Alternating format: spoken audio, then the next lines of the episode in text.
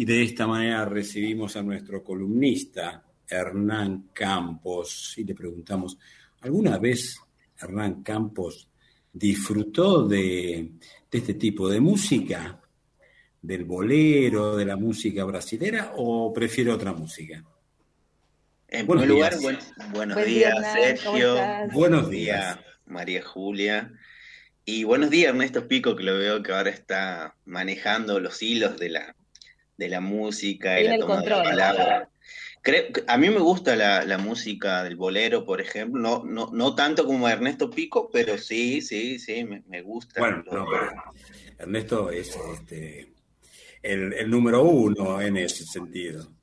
Lo disfruto. Como también me gusta mucho eh, el rock, y ya voy a contar por qué al final del, de esta columna, que por cierto le, doy una tarea a Ernesto Pico, porque me, gustaría pedir un tema, Panic Show de la Renga, ya diré por qué.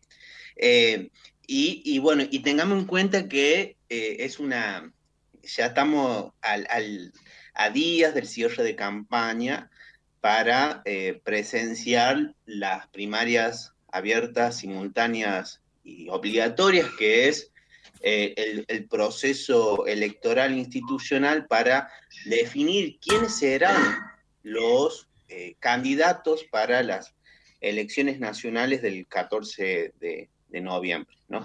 Esto es un es, algo importante recordarle a todos los que están escuchando el, programa que eh, vamos a presenciar la renovación de la mitad de la Cámara de Diputados, es decir, 127 bancas nacionales que están en juego y se va a renovar también un tercio de la Cámara de Senado, es decir, hay 24 bancas eh, que se están disputando. Eh, el, escenario es la de la necesidad del oficialismo nacional de eh, conseguir mayoría en la Cámara de Diputados, que en principio, según lo que señalan consultoras, por ejemplo, la de Artemio López, de la consultora X, en la madre de batalla, que es la provincia de Buenos Aires, que eh, tiene casi el 38% de los electores nacionales, estaría alcanzando una diferencia de cinco puntos en relación al acumulado de Juntos por el Cambio. Esto es un dato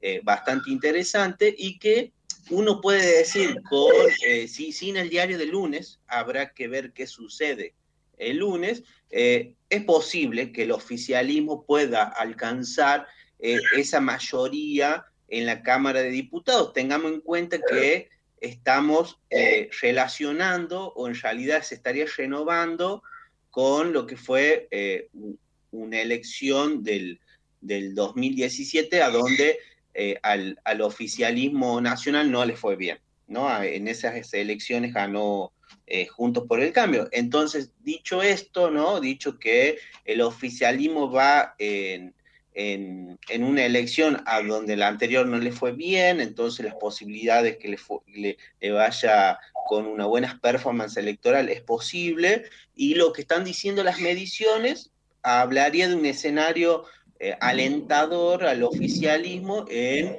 un contexto económico de remontada, pero con eh, sectores corporativos eh, como en el barrio dicen, picantes, es decir, que están haciendo una disputa fuerte en el, en, el, ámbito mediático y en el ámbito concentrado de la, de la economía, ¿no? Principalmente eh, lo que serían la, posibilidad de ajustes económicos. Esto es lo que, lo que, estaría, lo que se estaría avisorando. De todas maneras, perdón que te interrumpa en este punto, Hernancito, si me permitís, estamos hablando de, primaria siempre, ¿no? Es más bien que eh, en alguna manera son un indicio de lo que podría llegar a pasar en las elecciones generales del 14 de noviembre. Siempre las pasos lo fueron, pero este, el escenario político que se puede dar este domingo puede cambiar dos meses después. Sí, sí serio. Pero, ahí te, pongo, ahí te pongo el pero.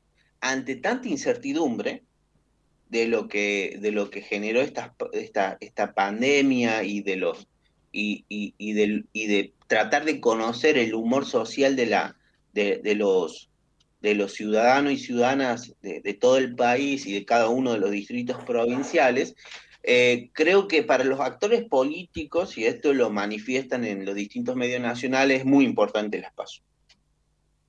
Y eh, eh, con, con, esto digo que eh, no solamente vam, vamos a poder ya tener un, un, panorama de cuáles serían el piso y el techo electoral, sino también eh, la, la, posibilidad de, eh, eh, de, de, proyectar ¿no? lo que va a ser en noviembre. Por ejemplo, dentro de, de la alianza opositora, conocer quiénes serán los los liderazgos políticos electorales de cada uno de los distritos, es decir, si estará Manes o estará Santilli. En el caso de la, de la ciudad autónoma de Buenos Aires, eh, hay, un, hay un fiasco por, por las mediciones que eh, proyectan solo un 30% a María Eugenia Vidal.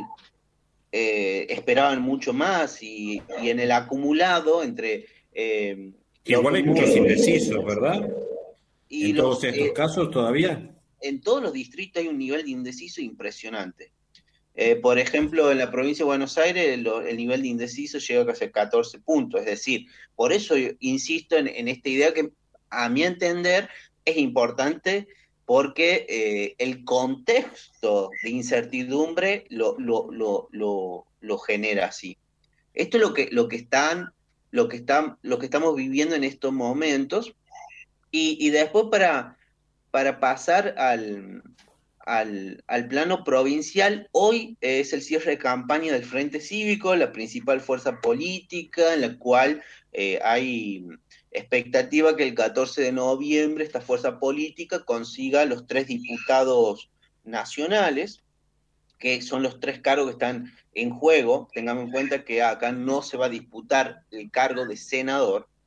Eh, y eh, al, el día de ayer hubo eh, en, en, un, en, un, programa provincial de televisión una entrevista con el, el, gobernador Zamora que dejó algunos conceptos que me parecen muy importantes y los trato así de, de, de tirar cortitos. El, el, primero me parece importante esta idea de todas las elecciones, hasta las nacionales, se plebiscita mi gobierno. Esto dijo el gobernador de la, de la provincia, Gerardo Zamora, es, es decir, esta eh, está en su mensaje la idea de provincializar las elecciones nacionales, eh, señalando que no va a ser responsable o no hace responsable de, cualquier resultado ni al presidente Alberto Fernández, ni al expresidente Mauricio Macri, ni a la vicepresidenta Cristina Fernández Kirchner, sino que el responsable político es él porque eh, son elecciones, a pesar de que son nacionales, son elecciones que se legitima o no el gobierno de la provincia. Eso me parece a mí,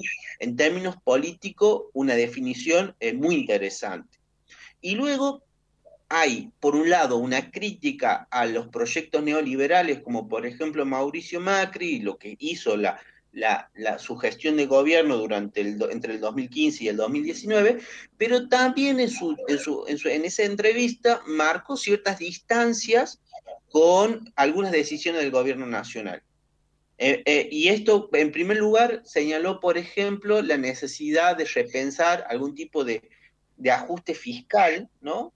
Eh, y en segundo lugar, también hizo mención de no estar de acuerdo con el gobierno nacional con respecto a, a, a, al, al, tema ganadero y al tema de las exportaciones, ¿no? Tengamos en cuenta que el, el gobierno nacional... Exactamente, impuso algunas normativas a, en, en, pos de garantizar el mercado interno y, no, y que no se disparen los precios locales en relación a la demanda internacional. Y el gobernador Zamora planteó allí una discrepancia, planteando, bueno, en el contexto provincial, tengamos en cuenta que en estos momentos Santiago del Estero es uno de los principales polos ganaderos del país. Claro, claro, eh, claro. Con un modelo de desarrollo que uno lo puede leer, por ejemplo, eh, en el plan estratégico territorial, proyectó a Santiago del Estero, principalmente en lo que respecta a la zona centro-este de, la provincia como un polo activo. Y si uno ve la Ruta 24, va a advertir allí con evidencia eh, esta, esta idea. Pero, pero esa entrevista me parece... O sea que eh, vos dices que en alguna medida Zamora eh, salió un poquito a representar al sector ganadero de la provincia. Posiblemente. Posiblemente, o por lo menos así se lo, así se manifestó en, en esa entrevista, me parece una, un, material para aquellos que investigamos política reciente valioso. Y aquí me, aclara eh, por la chicharra Ernesto Pico eh, la, entrevista de, en, eh, de Fontevecchia, que hace Fontevecchia también es bastante, bastante, bastante interesante y que deja ahí muchos elementos para, para el análisis político de esta coyuntura. Y, antes, bueno, antes de despedirme, a todos los que vamos a ejercer nuestro derecho al voto, tengamos en cuenta que, en primer lugar, paciencia, porque va a haber demoras eh, eh, eh, a la hora de, votar. seguramente vamos, vamos a demorar. Bueno, demora por, todo que, por todas las medidas que se van a tomar con respecto a los protocolos. Exactamente. Después hay una recomendación para el cierre del sobre que eh, no con saliva, sino directamente eh, podemos introducir la solapa del sobre en su interior. Eh, va a haber, bueno, distintas medidas de sanitización, por ejemplo, ya no vamos a entregar el DNI a al, presidente MES o a los fiscales para que verifiquen nuestra identidad, sino que lo tenemos que simplemente apoyar en un lugar y, y mostrarlo, porque la idea es que no haya contacto entre objetos para, para prevenir contagios. Eh, y eh, algo que, está comunicando y aclarando la Cámara Nacional Electoral, por ejemplo, una persona que tiene COVID y, personas con contactos estrechos, aislados, también pueden ejercer el voto, eh, solo, solo que van a ser en lugares especiales y recomienda que sean en la franja horaria que estableció la Cámara Nacional Electoral de, em, de las personas mayores. Eh, básicamente, eh, cuando eh, alguien que tenga COVID o, contacto estrecho esté aislado, tiene que acercarse, informar a las autoridades de, las, de, las, de las escuelas de que está en esa situación y van a generar un operativo o van a designarle un lugar especial para que pueda ejercer el voto. Básicamente, el, concepto es que todos tienen el derecho a, votar eh, y sin importar en qué situación se. Bueno, bueno vamos, a, vamos a informar un poco más sobre ese punto que es realmente importante. Em, y estamos cerrando, Hernán, la columna, pero... Avanza en la ciudad de Buenos Aires, avanza la derecha extrema, representado por estas expresiones del que se llaman libertaria, donde está Milei, eh, estaría con un fuerte voto joven en la ciudad autónoma de Buenos Aires, se proyecta hasta ocho puntos, es decir, estamos ante el surgimiento de una fuerza política que eh, décadas anteriores se veía representada por las izquierdas como un proyecto antisistema, Ahora la extrema derecha también tiene un proyecto antisistema y Milei lo representa. En un expo de campaña. Ese fenómeno lo vamos a. lo propongo como tema para más adelante para analizarlo un poquito más, ¿no? De qué se trata esta propuesta de extrema derecha, como dices vos.